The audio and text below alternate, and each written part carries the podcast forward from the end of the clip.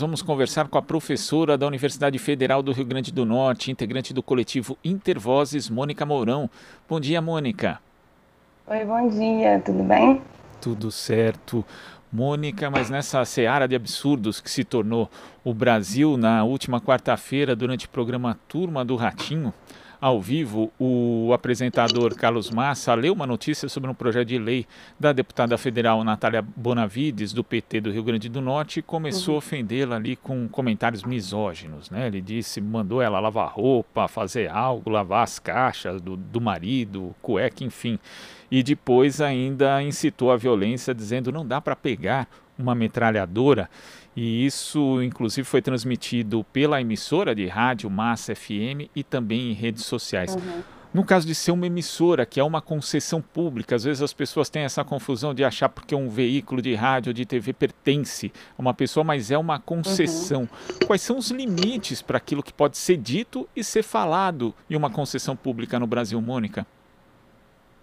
Então, primeiro, muito obrigada pelo convite e Intervozes presta toda a sua solidariedade à deputada Natália Bonavides. É um absurdo, né, o que aconteceu, é, embora não seja exatamente surpreendente.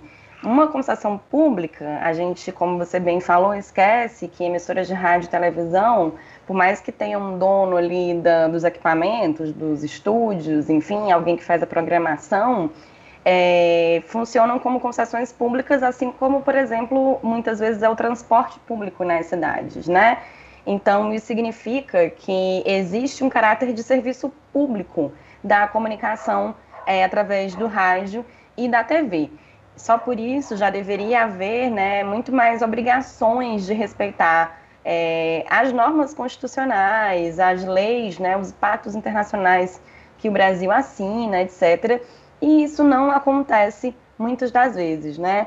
É, então a gente tem aí, inclusive, muitas vezes se fala, ah, mas isso é liberdade de expressão. Isso não é liberdade de expressão, né?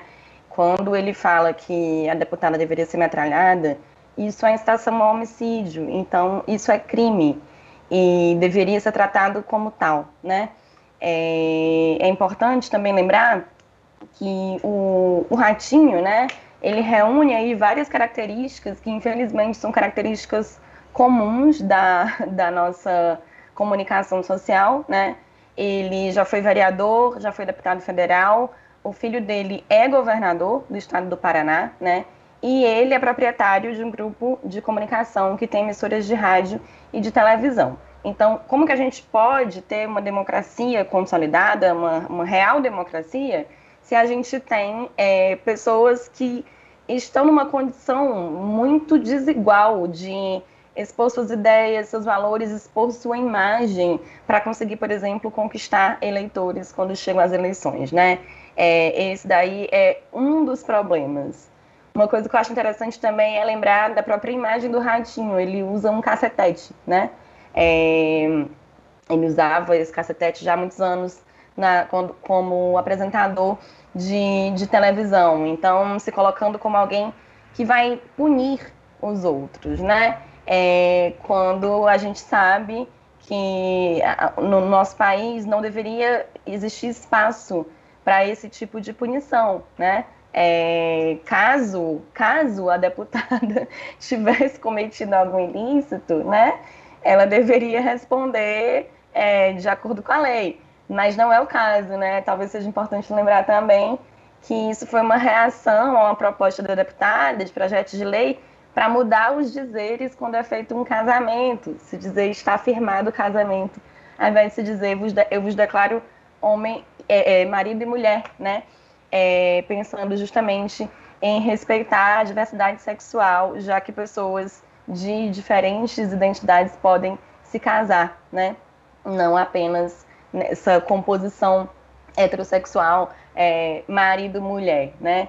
Então, é uma reação LGBTQIA-fóbica, é uma reação misógina e repercute, está reverberando, né?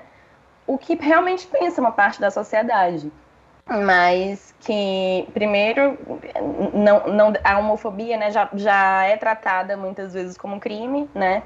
Segundo, a incitação a, ao homicídio é um crime e então não, não, há, não deveria haver espaço para esse tipo de discurso, embora a gente saiba que diante do atual cenário que a gente vive, de conservadorismo, de é, nem se pode dizer apenas conservadorismo, né? Algo muito pior do que isso. É, discursos que são totalmente contra os direitos humanos, né? Isso não vem apenas do ratinho, ele representa uma parcela da sociedade que inclusive votou né, em quem está aí na presidência.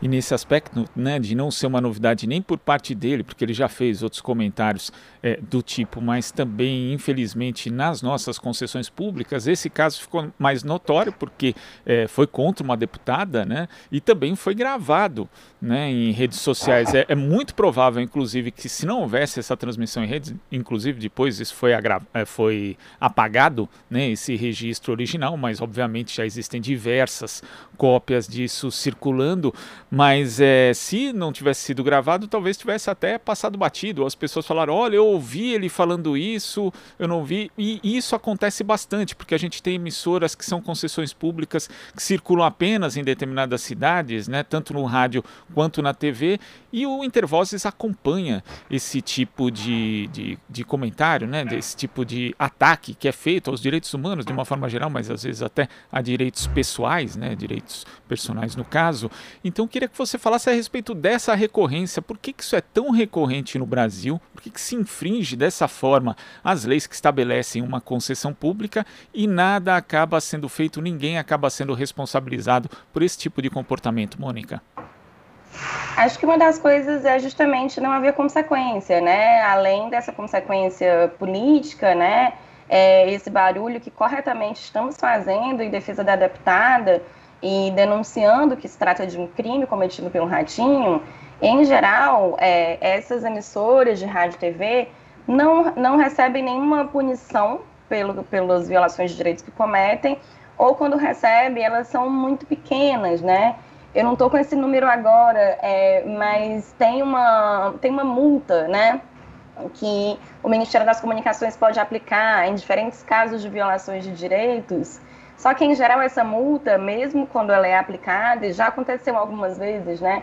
É, ela tem um valor que é irrisório frente a, por exemplo, a venda de 30 segundos de anúncio por uma grande emissora, né? Então, é, eles fazem o que querem, basicamente, porque não recebem uma punição à altura. E aquilo que eu estava falando sobre o Ratinho é, ter sido vereador, né, sobre ter um filho governador, é, uma outra coisa importante também, ele atua no agronegócio e já foi condenado por ter uma fazenda dele, trabalho análogo ao trabalho escravo. Então, se misturam aí uma série é, é, é, de poderes em diferentes esferas da sociedade. Então, são grupos que se sentem acima da lei mesmo, né? É, tem uma, um levantamento recente com Intervozes 6, Intervozes, Instituto Alana, é, a ANDE, né, tem acompanhado já há uns anos violações de direitos humanos cometidas por programas que a gente chama de policialescos, né? São esses programas policiais que muitas vezes fazem isso que o Ratinho fez, incitam crime, é, linchamento, expõem famílias, expõem crianças a constrangimento, não respeitam presunção de inocência. E num levantamento mais recente que a gente fez, só em um mês, de 2 de maio a 2 de junho desse ano, é, apenas o Alerta Nacional, né, também famoso por várias violações cometidas pelo Siqueira Júnior, foram identificadas 14 normas violadas, né? É, então, 14 normas não são coisas assim que a gente considera que é desrespeitoso. Não, é desrespeito a normas que existem, que estão vigentes no nosso país. Então, é, é algo que é recorrente, né? E pela dificuldade mesmo de acompanhamento, a gente acompanha de vez em quando, né? A gente tira um período e acompanha. Mas é muito complexo você estar tá acompanhando sempre. Esse caso, como você falou, né? Ele acabou viralizando. Mas, em geral, como que você vai é, ter um acompanhamento de tudo que está passando nas diferentes emissoras, inclusive considerando as locais, né? É, é algo complexo e é algo que precisava ter é, uma estrutura né, de Estado que pudesse permitir tanto esse acompanhamento como o devido tratamento desses casos. E às vezes, né, essas emissoras que veiculam esses programas policiais e outros do gênero justificam dizendo: olha, mas é isso que o povo quer assistir. E teve um caso que Intervozes uhum. participou com outras organizações, inclusive, que foi do direito de resposta ao programa Tardes Quentes, né, da, uhum. da Rede TV, que foi obrigada pela justiça a veicular 30 horas de programação produzida por organizações que estavam envolvidas nessa ação civil pública, resultando em mais de 400 produções independentes. E quando isso foi veiculado, esse direito amplo de resposta, né, é, na verdade a audiência se manteve praticamente a mesma, né, uhum, que tinha uhum. o programa Tardes Quentes. Então isso é uma falácia dessas emissoras que tentam inclusive transferir essa responsabilidade delas para o próprio espectador, Mônica. Exatamente, foi ótimo você ter lembrado desse caso, né? Foi entre 2005 e 2006. E realmente não teve grandes diferenças de audiência, né? É, se fala muito que ah, é o que o povo quer, é o que as pessoas querem, é, se nivelando, digamos assim, por baixo, né, um certo gosto da audiência, que muitas vezes, mesmo que exista, é, quais as outras possibilidades que as pessoas estão tendo, né? Para quem não tem TV paga, é, que possibilidades que existem quando você muda de canal? Se é tudo muito parecido, se a, pessoa só tem ofertado para ela um conteúdo violento, ela provavelmente vai se acostumar com aquilo, vai gostar daquilo. É, mas a gente poderia ter uma diversidade de conteúdo, especialmente se a gente tivesse, né, uma outra coisa que está lá na nossa Constituição, que é a complementaridade entre sistemas público-privado e estatal. Então, a gente tem no Brasil é, as emissoras de televisão e de rádio, praticamente todas nas mãos de empresas privadas, em concessões públicas, como a gente falou, mas nas mãos de empresas privadas que visam a lucro e que, portanto, não vão arriscar um novo formato, não vão arriscar um programa diferente, né? Vão continuar naquilo que já sabem que tem, que tem repercussão, naquilo que já sabem que tem audiência, mesmo sendo um conteúdo violento, né? Se a gente tivesse outras possibilidades, se a gente tivesse mais canais que não visassem a lucro, que pudessem experimentar, é, inclusive linguagens, né? Isso seria importante para a defesa de direitos humanos, mas seria importante também é, para a classe artística né, do nosso país, para a produção de audiovisual, enfim. É, infelizmente não é isso que a gente tem, né? E como você bem falou, se joga para a audiência uma responsabilidade que não é dela, porque o que lhe é ofertado é, praticamente não tem né, algo que, que se destaque como sendo de qualidade, é, atrativo, mas que seja diferente desse conteúdo violador de direitos que a gente está acostumado a ver. E Mônica, você atentou ao detalhe de que o apresentador Carlos Massa, né, o Ratinho, ele é um empresário também que acaba é, não só concentrando veículos de mídia sob sua propriedade ali, mas também é, interferindo politicamente né, no, no seu conteúdo e acaba favorecendo, obviamente, né, ele tem um filho que é governador, não vai produzir matérias contra o próprio uhum. filho, e isso é bastante comum no Brasil. Né? A classe política, em parte, é dona dos veículos de comunicação só que isso eh, nos Estados Unidos e no Canadá, por exemplo, países da Europa, eu estou citando esses para não dizerem que são países comunistas, né? Existe uma regulação não só em relação à propriedade privada, mas também ao alcance daquilo que pode ser feito numa concessão pública. Isso reforça a necessidade da gente discutir a chamada regulação da mídia, que apesar do que os veículos de mídia tradicional falam, não tem nada a ver com censura? Certamente, né? A gente precisa ter é, a regulação, né, significa você ter regras, né? Não é regular naquele sentido de vou restringir.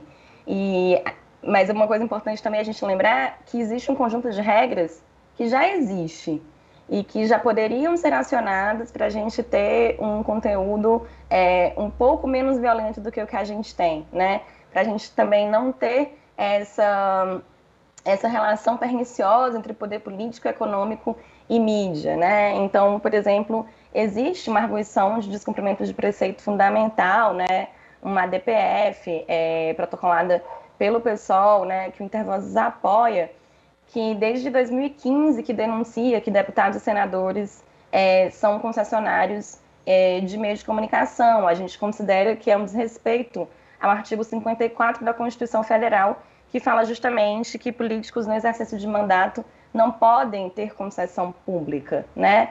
É, a gente, esse ano, protocolou uma petição pedindo rapidez na declaração de constitucionalidade desse caso, né? E, enfim, existem vários mecanismos já é, que, que, estão na Constituição, né? Que estão na numa lei, né? Infelizmente, nossa lei é bastante antiga, de 62, que vai tratar de, de rádio e televisão. A gente precisaria, sim, de uma lei mais democrática, é, que, inclusive, atualizasse né, todas essas questões de, de tecnologia que a gente tem hoje, que obviamente não existiam em 62, é, que facilitassem também a participação social, né, para que as pessoas pudessem exercer o seu direito de dizer, olha, esse conteúdo está tá equivocado, né? É, mas como que a gente já tem, não poderia acontecer o que está acontecendo. Já são é, é, descumprimentos né, da Constituição é, baseado no, no, no, na pouca regulação que a gente já tem e que tem um outro problema, que ela é muito fragmentada, né? Está em diferentes leis, né? Tem diferentes órgãos públicos que são responsáveis, por exemplo, até a Anvisa tem uma responsabilidade quando se trata, por exemplo, de propaganda de medicamento e de alimento. Então, fica muito complexo para o cidadão, para a cidadã comum, conseguir acionar, reclamar, denunciar, né? E aí a gente acaba tendo que fazer é, esses grandes esforços de pesquisas que a gente faz, é, que conseguem atingir ali um determinado período, algumas determinadas emissoras e programas, mas que certamente não dão conta né, da totalidade de conteúdo violador de direitos que é transmitido. É, esse é um ponto, né, também, Mônica, porque com a pouca legislação que existe, né, em termos de regulação da mídia aqui no Brasil, ela já é desrespeitada. É preciso também uma integração maior desses órgãos, né, como no caso dos medicamentos, você falou da Anvisa, de algumas agências e também do próprio sistema de justiça, que precisa ser mais receptivo ao cumprimento da lei. Exatamente, exatamente, né? E como a gente falou, é, em relação a, assim, tem, tem as questões de lei, né? Mas existe também, também possibilidade de processos administrativos, que seria, por exemplo, aplicação de multas pelo Ministério das Comunicações, como eu estava mencionando, mas que é, para eles né, não tem um impacto econômico relevante que os faça rever o tipo de conteúdo que eles produzem. Então, uma outra possibilidade também seria, digamos, via administrativa, né? É, mas aí realmente, se você com um, uma propaganda de 30 segundos paga várias vezes uma multa que você recebe, é, não compensa, né? Você, você se adequar às normas. Mônica, eu queria agradecer a sua participação aqui no Jornal Brasil Atual e até a próxima. Muito obrigada, até a próxima, bom dia. Bom dia. Conversamos aqui com a professora da Universidade Federal do Rio Grande do Norte, integrante do coletivo Intervozes, Mônica Mourão. Você está ouvindo Jornal Brasil Atual. As notícias que os outros não dão.